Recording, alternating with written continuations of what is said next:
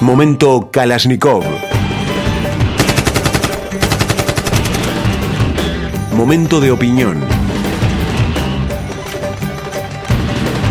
Momento editorial. Actualización e informes de conflictos internacionales.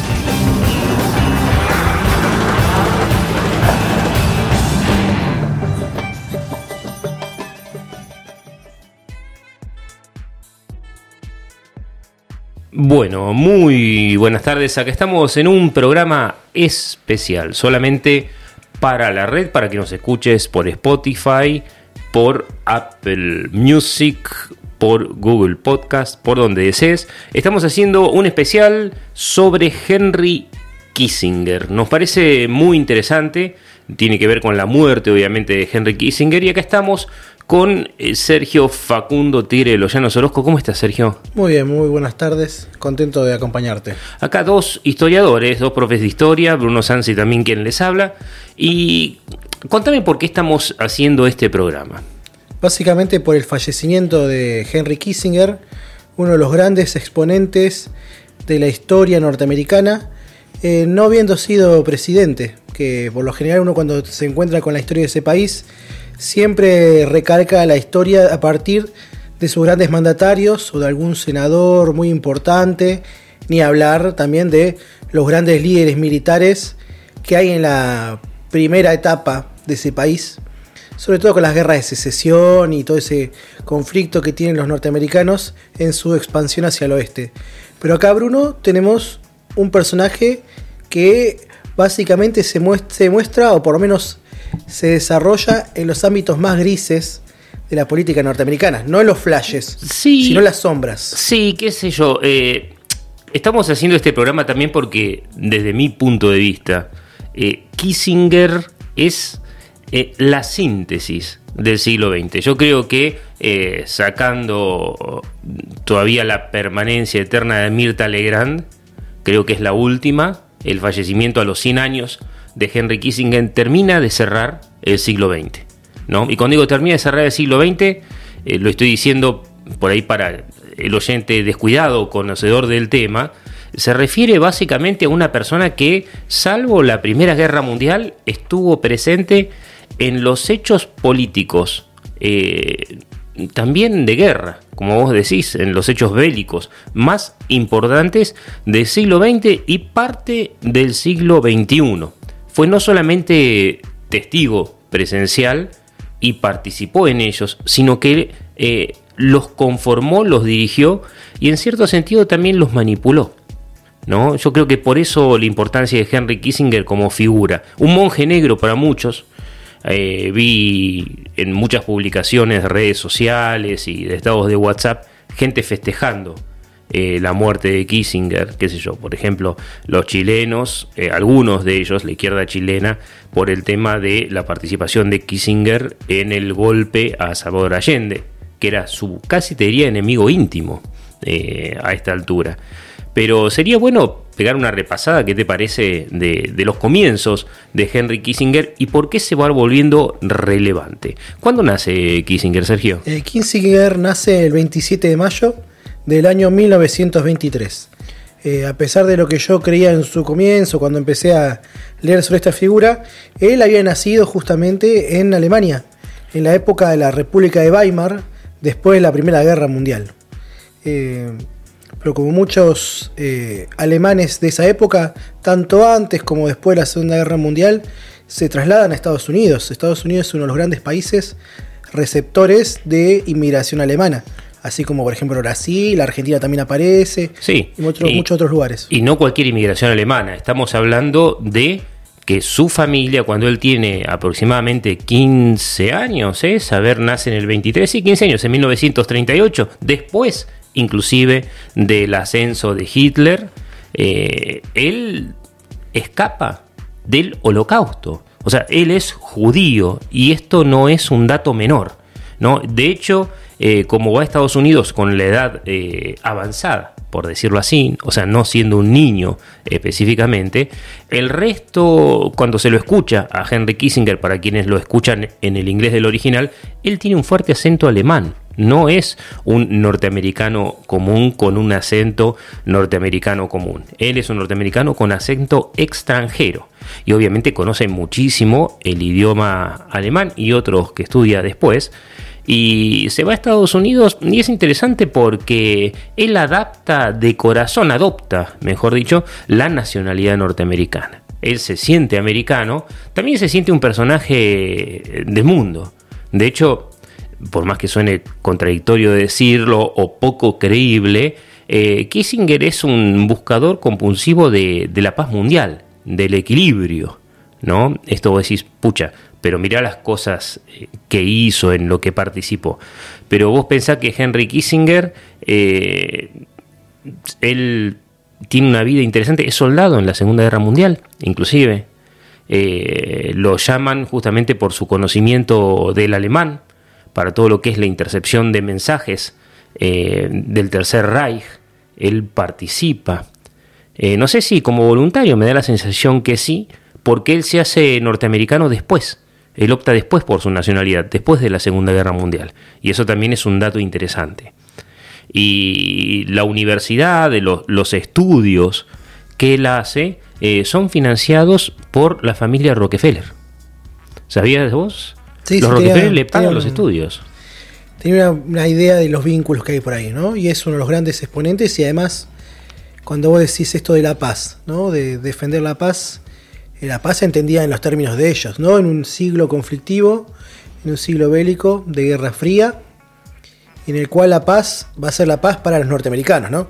Sí, o, para el mundo, qué sé yo, porque vos pensás, de un lado los norteamericanos, ¿no? que los conocemos como los conocemos, de paso saludamos a, al 13% de nuestra audiencia en los podcasts que vive en Estados Unidos.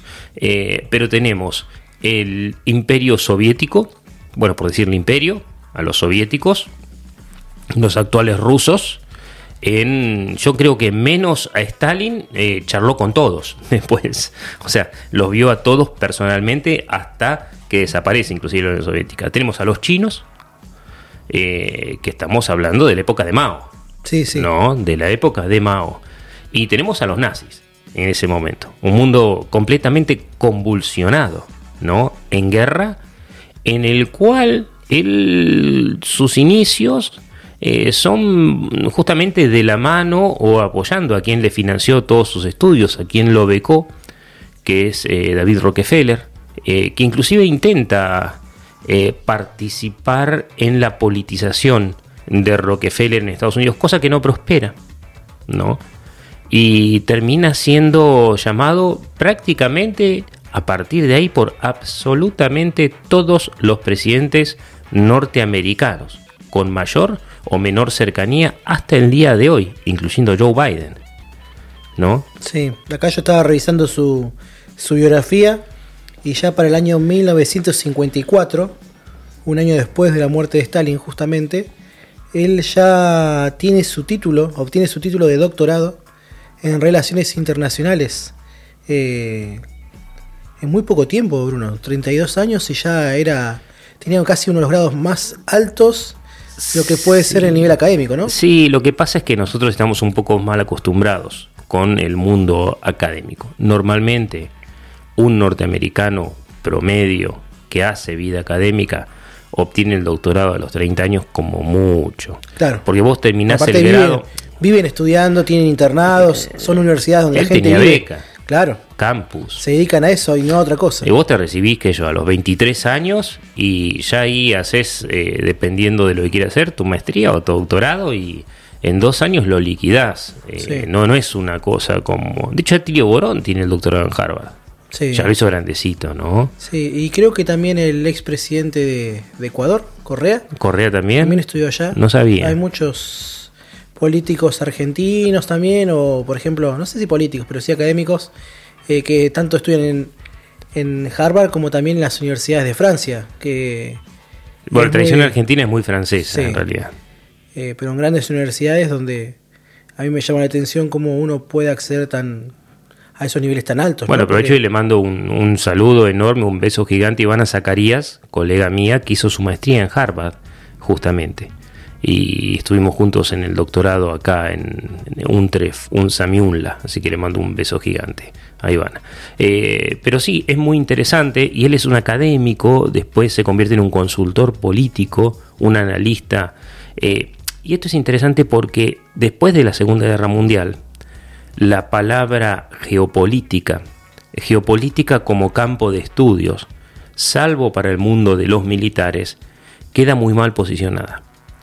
Porque eh, la geopolítica como campo de la ciencia o de las ciencias sociales, económicas, humanas, eh, se desarrolla en el contexto del nazismo, ¿no?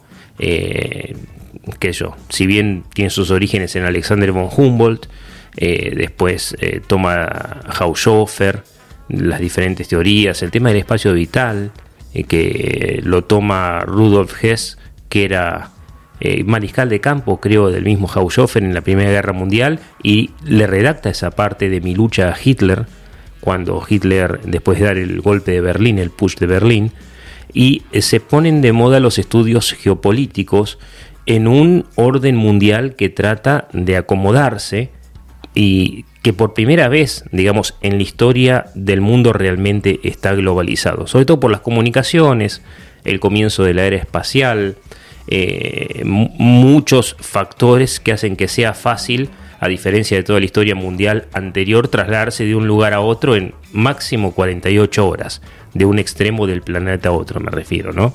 Entonces, ese nuevo orden mundial, ese nuevo orden geopolítico, deja de ser, eh, pierde eh, jerarquía y hablar de geopolítica se convierte en una cosa casi pro-nazi después de la caída del nazismo. Entonces se evita, salvo los militares que hablan de esas cuestiones, en el mundo académico no se hace. Y Henry Kissinger, eh, por primera vez, bueno, inaugura lo que eh, ya existía en Maquiavelo y, y en otras concepciones eh, políticas y referidas a la geopolítica, inaugura lo que se llama la Realpolitik, ¿no? Que es una geopolítica pragmática, es el pragmatismo total, donde vos negociás algunos eh, principios que se establecen en tu pensamiento, en tu pensamiento político, en tu pensamiento filosófico, en tu pensamiento nacional, negociás lo posible.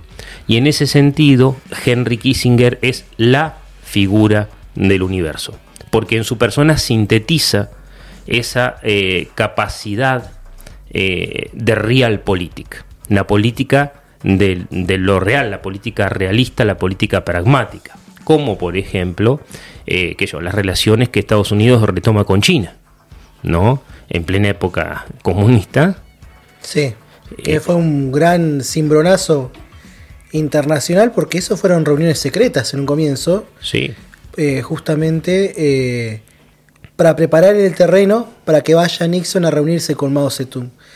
Eh, recordemos que después de la Segunda Guerra Mundial, el mundo no reconocía a la China comunista como la verdadera China y consideraban a la actual Taiwán como la verdadera China, o por lo menos la China que era la reconocida por el mundo eh, occidental, por el mundo occidental, por las Naciones Unidas. por el no comunismo. Y todo el mundo justamente planteaba eso, ¿no? De eh, la China verdadera son los que escaparon de Pekín, o por lo menos del, del país chino continental, hacia esa pequeña isla que es Taiwán. Entonces, ese era el gobierno legítimo, el oficial para el resto del mundo.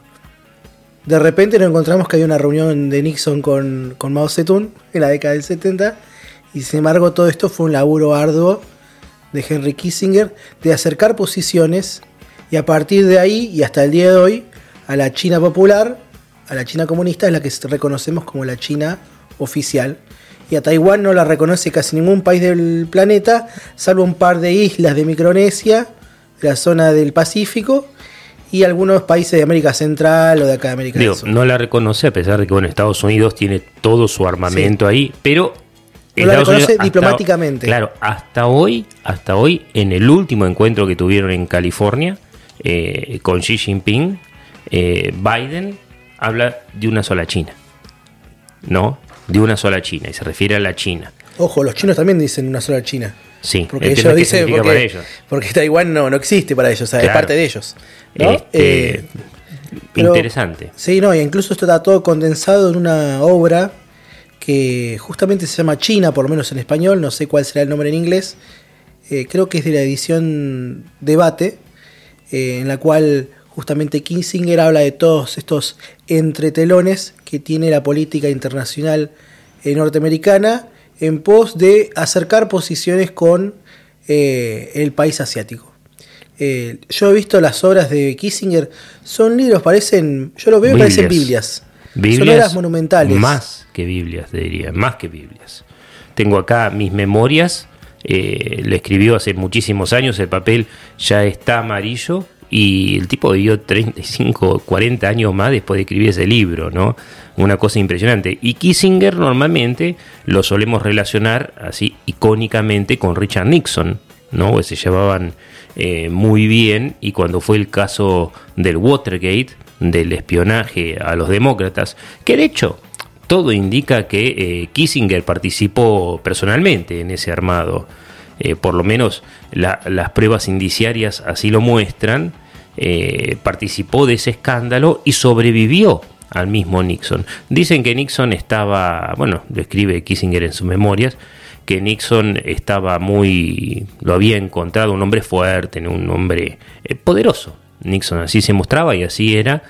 Y en un momento Kissinger lo va a ver en el despacho y estaba con un whisky hundido en un sillón, lagrimeando.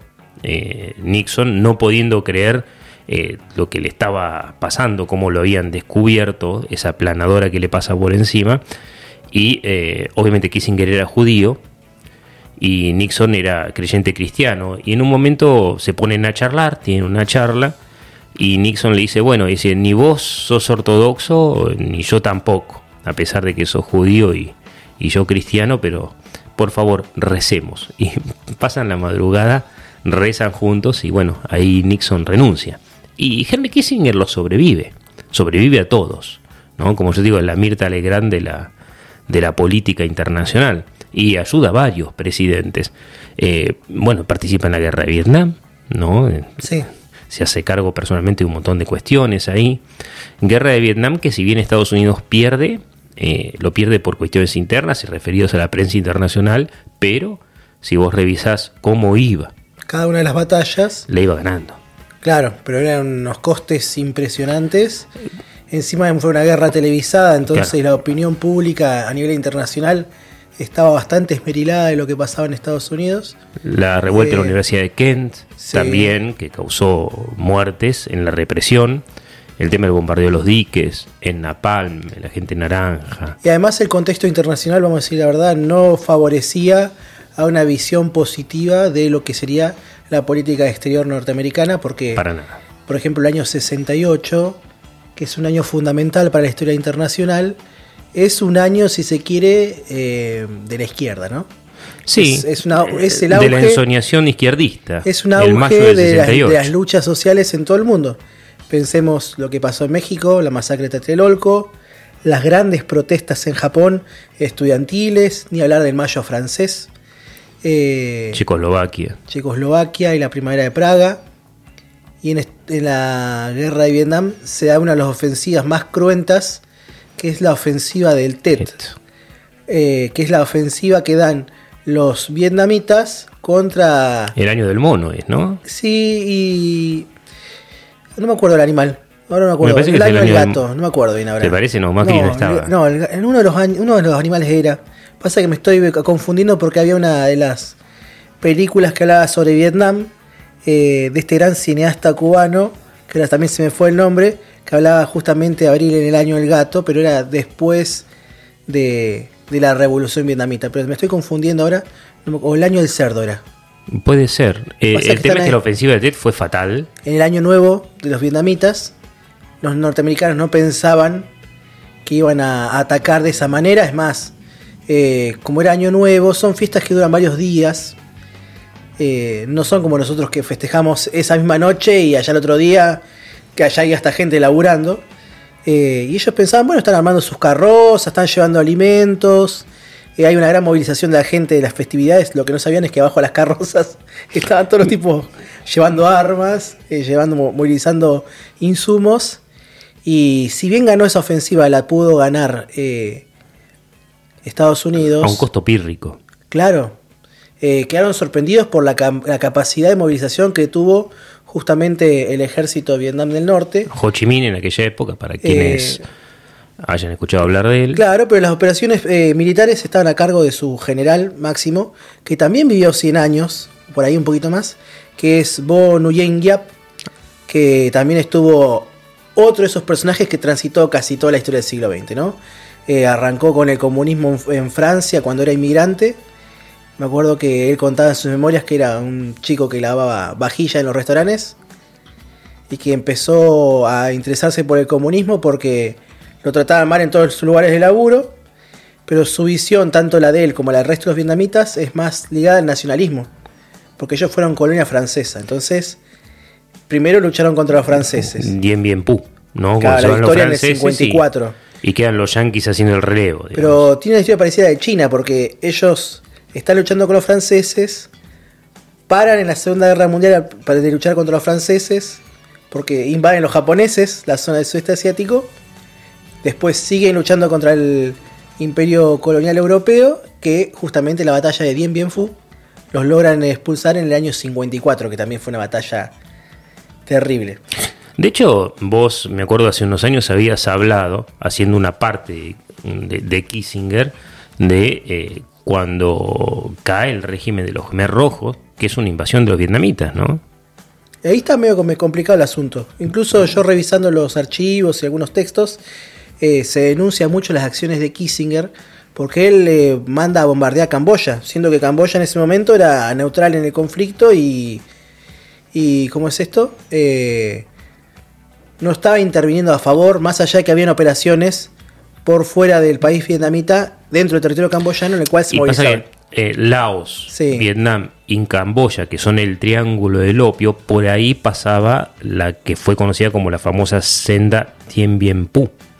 ¿No? Fue la, Sí. la senda por donde... Ho Chi Minh. Ho Chi Minh, perdón.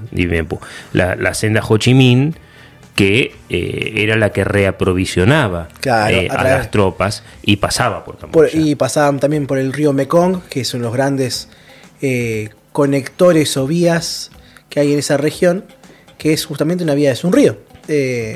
Entonces muchos de los, de los aprovisionamientos y un montón de recursos pasaban por ese lado. Eh, lo que pasa es que lo que ataca son poblaciones civiles que no tienen nada que ver con, con esta senda. Eh, están muy famosas esas imágenes de los famosos aviones, creo que es el B-52, bombardeando sobre esos lugares. Deforestando. Sí, Deforestando. limpiando, básicamente.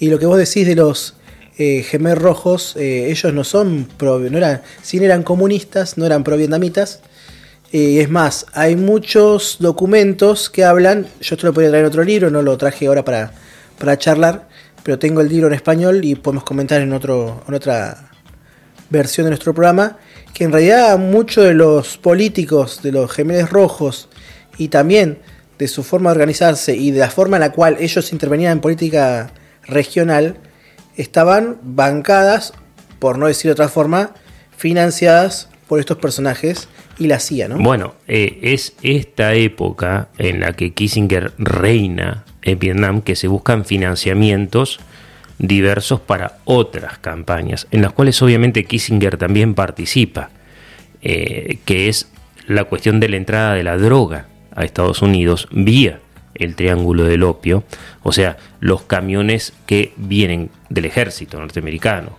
cargados de droga hacia Estados Unidos para hacer la diferencia, digamos, los negocios y poder financiar las guerras de Afganistán, las guerras contra la izquierda, contra las guerrillas de izquierda en América Latina, ¿no? Eh, y ahí es donde empieza realmente el problema de, eh, social del Sí. consumo de estupefacientes en Estados Unidos. Viene unido a la guerra de Vietnam. Antes el problema en sí no existía. Pasa que vos pensás que un montón de jóvenes norteamericanos que están entre el año que yo, 64 y el 74 haciendo la colimba, el servicio militar que era obligatorio en ese momento, pasan por Vietnam de manera obligada y muchos ya vuelven eh, drogadependientes. Sí, ¿no? y como decís vos, por los opiáceos, la heroína, este tipo de drogas muy fuertes, que no se ve mucho en Europa eh, ni, ni acá en América Latina, pero sí es una constante en Norteamérica, ¿no? Eh, habría que hacer otra lectura de Kissinger, porque vos hablabas recién, ¿no? De, la, de, la, de esta idea de la paz, ¿no? Pero una paz que la- él es consciente de que es a través de la cuestión de la guerra. Y del equilibrio. Eh, Eh, por es la ejemplo, búsqueda del equilibrio, tengo- la paz para Kissinger. Yo tengo acá una edición del libro Diplomacia de, de Kissinger. Eh, lo tengo en inglés, la versión, por ahí voy a pedir disculpas si hago una mala traducción. Pero él tiene bastante claro esto de cómo es la política norteamericana y cuál es eh, su forma de ser, A su ver. esencia. Y él habla que justamente una de las singularidades que tiene, o la singularidad mejor dicho, eh, de la política norteamericana es que es una política exterior eh, contradictoria. Porque justamente él ve que Estados Unidos, en primer lugar, es una forma de democracia y que sirve como faro para el resto de la humanidad, ¿no? Lo interpreta así. Eh, obviamente pensar la democracia a través de sus valores como son, por ejemplo, la libertad, eh, la idea de un mundo justamente libre, la participación de eh, los partidos políticos en esa forma democrática, esto lo agrego yo, no es lo que dice Kissinger, pero más o menos a eso apunta, que ese es uno de los puntos. La segunda parte de, de esa singularidad que hablamos de la política norteamericana, que es contradictoria, es esta idea de que Estados Unidos eh, tiene un valor en el cual esa política no la lleva a través de, de la paz, sino que la impone justamente o la, la considera una cruzada. ¿sí? Ellos no piensan a la libertad como un valor en sí mismo, sino como un valor en el cual van a llevarlo adelante a pesar de todas sus consecuencias. Esto también lo agrego yo. A partir de esta idea de cruzada. La cruzada no es una lucha Limpia. simbólica, No, ni limpia. es una lucha Una lucha bélica, ¿no? Violenta. justificada por su Eh, Por estos valores que hablamos recién. fin final.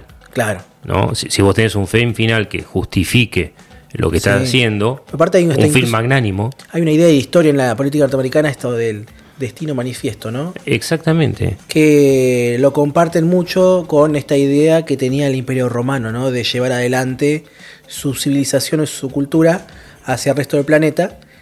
Eh, y que es justamente el precursor de un montón de cosas que hasta el día de hoy nos, nos debatimos, ¿no? Porque fíjate que nosotros muchas veces cuando vemos libros, medios de comunicación, siempre hablamos del mundo libre y el mundo no libre o tirano o dictatorial o no democrático, ¿no? Hablamos de civilizaciones bárbaras, civilizaciones eh, avanzadas.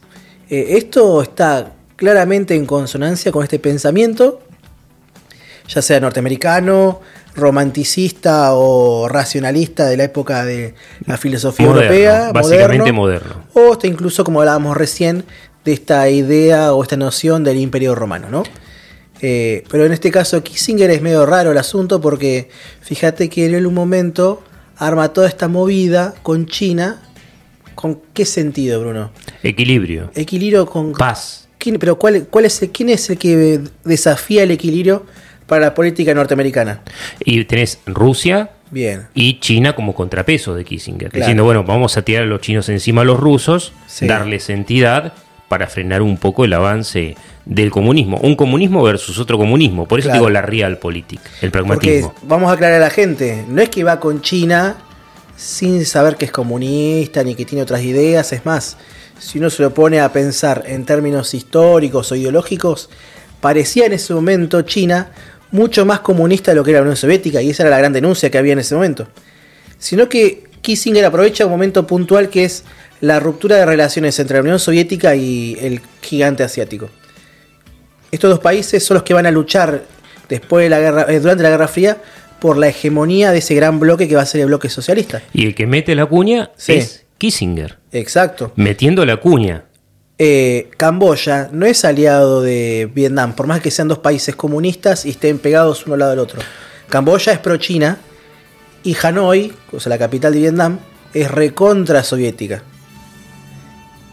Justamente. Y eso el- Kissinger lo sabe. Nosotros normalmente nos da más o menos todo lo mismo por falta de información de Sí, estas decimos, filigranas. la, la típica frase que se escucha siempre recontra racista y xenófoba que es, son todos chinos, son todos asiáticos, pero entre ellos eh, no lo son, se, se saben, conocen No. muy bien. Es más, eh, en en el caso de Camboya no tanto, pero en el caso de Vietnam hay una diversidad étnica, Bruno, en la cual eh, vos no podés entender ese país sino es entenderlo a través de esas peleas que hay internamente entre provincias o entre regiones en contra de eh, uno u otro estado. Sí, bueno, es como cuando estuve allá en el 2018 en, en Beijing, yo decía, bueno, uno está acostumbrado que cuando va a un museo, como nos ha tocado ir que yo al Louvre en París, y vienen todos los chinos con su cámara fotográfica, y decís, bueno, se parecen todos lo mismo, pero cuando vos vas allá, es lo mismo que estar en Jerusalén en la noche del Shabbat en el Muro de los Lamentos, o el Muro Sagrado, como le dicen ellos. Vos ves en Pekín, son todos distintos, pero racialmente distintos. No, solamente los rasgos físicos, racialmente distintos. O sea, vos decís que hay fenotipos que, Totalmente. que se pueden diferenciar, no sé. pero lejos, pero decís, muchos. Estos son del oeste, estos son... No eh, sé de dónde,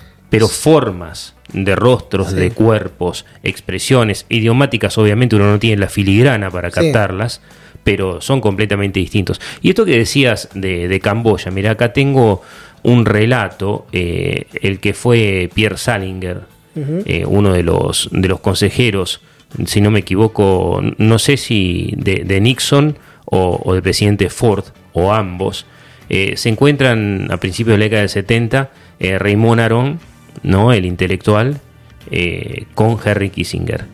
Y se ve que se empieza a picar la conversación. Estaban en París, justamente vos hablas de la fines de la década del 60, eh, y Aaron le reprocha el tema de, de Camboya. Acá encontré, mira, dice, Henry, dice, yo no hubiera sido capaz de ordenar los bombardeos de Camboya y después irme a dormir tan tranquilo, le dice Raymond Aron sacándole Sí. este, la merde a, a Kissinger. Y él le dice, eh, querido Raymond, a nadie se le hubiese ocurrido encargarle a usted semejante misión. Le dice. Claro, la política por otros lados. No Exactamente. va por los lados de la moral.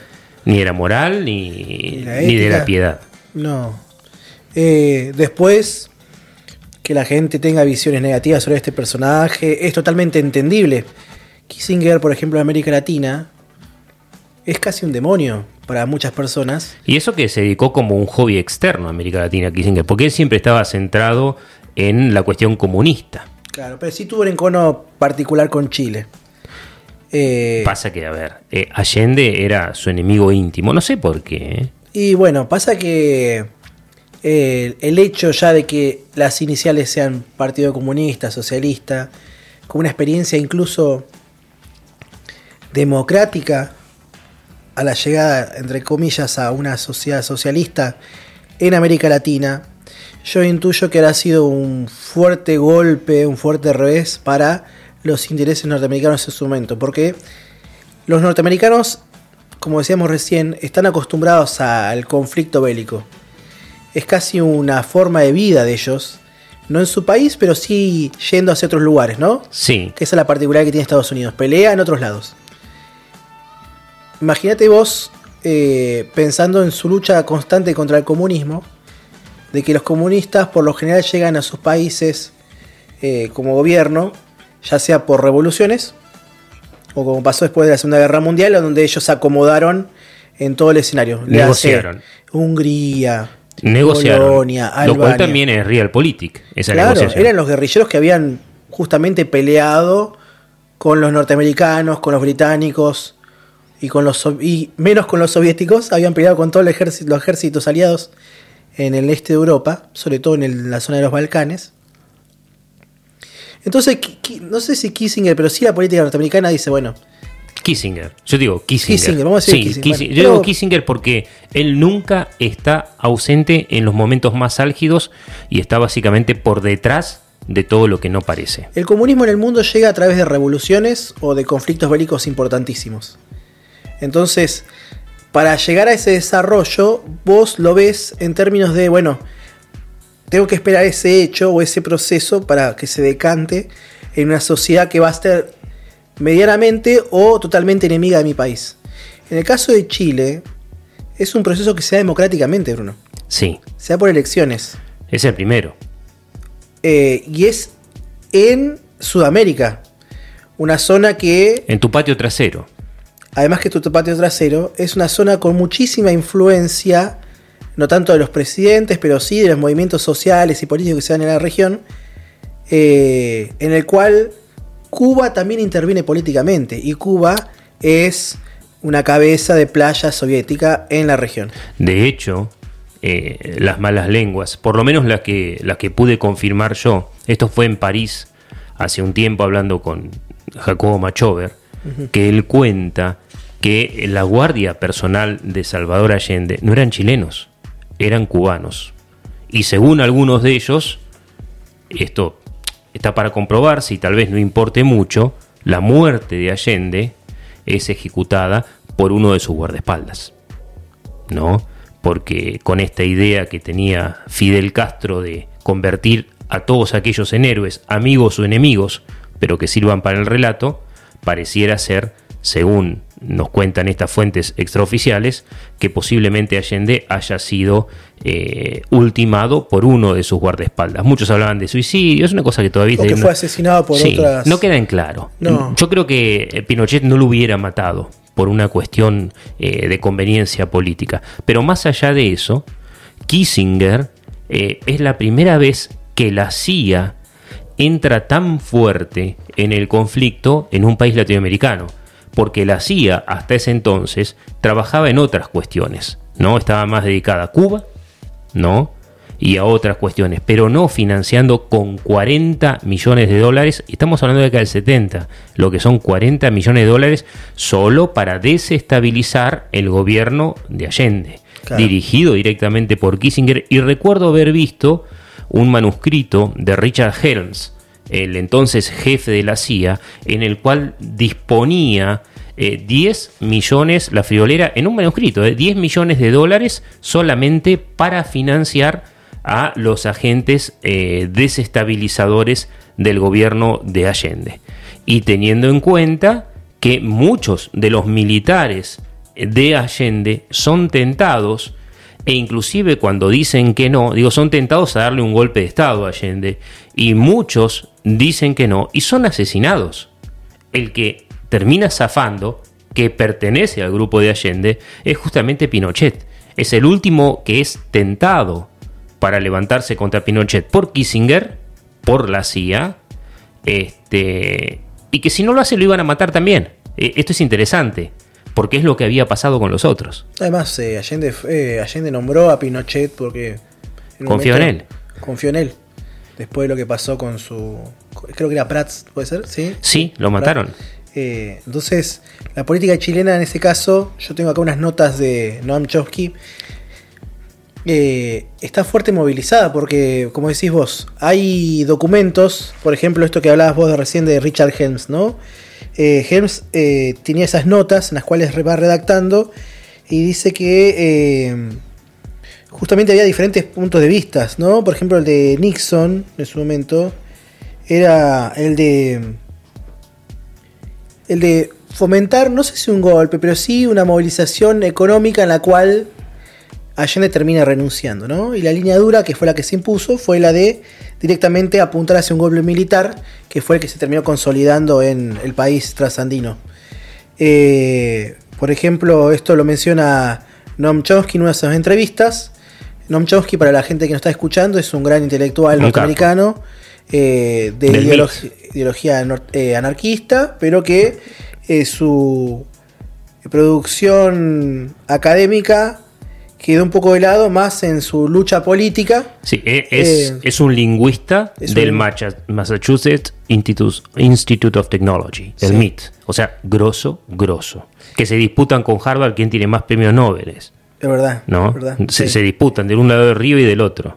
Cada uno está en Boston, puede Eh, ser. Sí, otro está enfrente, cruzando el río. Mira, y Fíjate que en realidad el embajador de norteamericano en Chile eh, se vio con una, con una contradicción ahí porque él recibió la parte de la línea blanda, ¿no? Esa cuestión de justamente incentivar a la población un descontento contra Allende a partir de movilizaciones, de generar el malestar laboral, generar huelgas.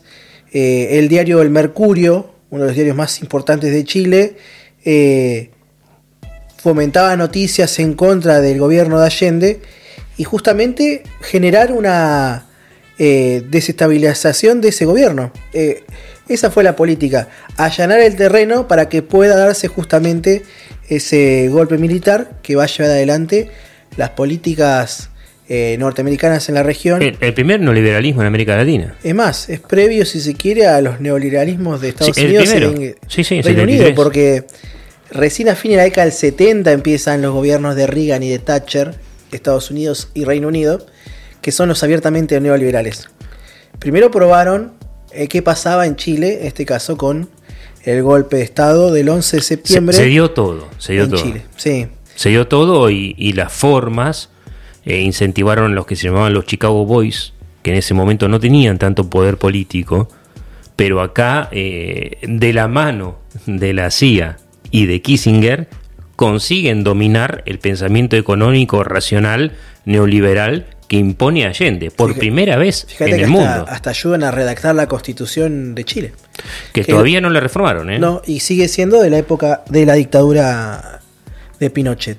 Eh, en este caso, el país trasandino es unas grandes víctimas de la política exterior de, de Estados Unidos y de la, men- de la mente de Kissinger, que a su vez, así como pasó en Chile, también fomentó a todo este grupo de eh, militares, ¿sí? y de poderes conservadores en contra de esta gran lucha que se está dando en el, en el subcontinente, o por lo menos en América del Sur, influidos o inspirados en la Revolución Cubana.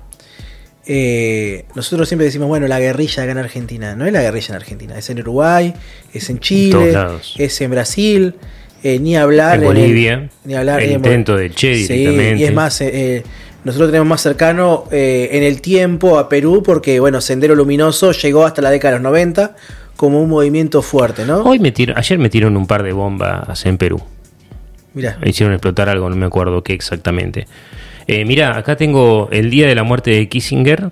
Me llegó un mail. eh, Viste que nos suscribimos a las noticias del Archivo de Seguridad Nacional. El Vos National te Security. Yo no, yo no Archive. estoy, sí, eh. yo sí.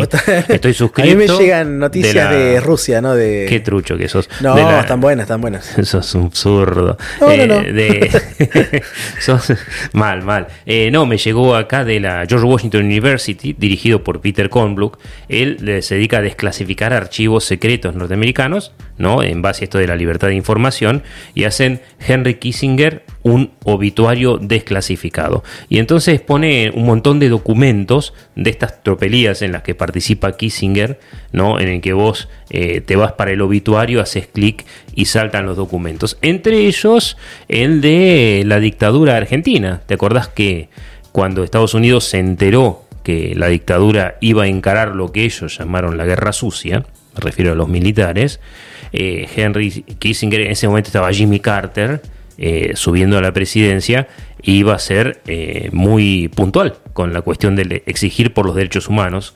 Te decía, con respecto a Kissinger, con respecto a nuestra dictadura, ¿no? Eh, ya tenemos documentos que, en los cuales ya a fines del 75, eh, el plan Cóndor, que ya se había activado por obra y gracia de un gobierno democrático, al contrario de lo que piensan muchos, que fue el gobierno militar que activó el plan Cóndor, eh, se termina de concretar y de convertirse en efectivo después de una reunión importante en Santiago de Chile, de la cual tenemos hasta la agenda de lo que se comió y se bebió, tenemos hasta la información secreta del catering, gracias a la George Washington University, entre otras, eh, y ese plan Cóndor que es manejado también, en definitiva, eh, con el auspicio de Henry Kissinger, eh, y, después termina activándose en la época militar, en un momento los militares dicen, bueno, vamos a tener que reprimir y sabe Henry Kissinger que los militares van a violar los derechos humanos en Argentina, siendo que Jimmy Carter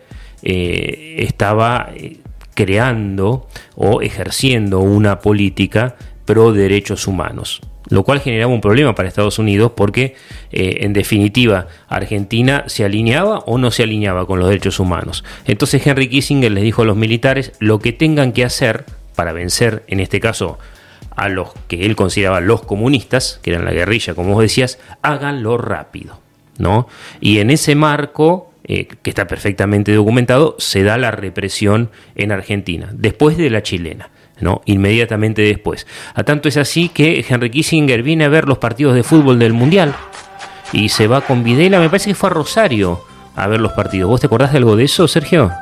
No, no recuerdo. No, sí, vino Henry Kissinger, le gustaba el fútbol y, vino a ver el Mundial 78 en Argentina, cuyo tema principal, el tema del el himno del Mundial, se lo debemos al italiano Ennio Morricone. Ennio Morricone, el famoso autor de las grandes obras musicales de muchas películas, por ejemplo, El bueno, el malo y el feo, ¿no? Sí, los Spaghetti Western, La Misión, El Profesional con Jean-Paul Belmondo, que lo tocaron en su funeral. Bueno, pero eh, hablar de... Sí, medio como que hablar de Kissinger en política es como hablar de Morricone en música, ¿no? En el siglo XX.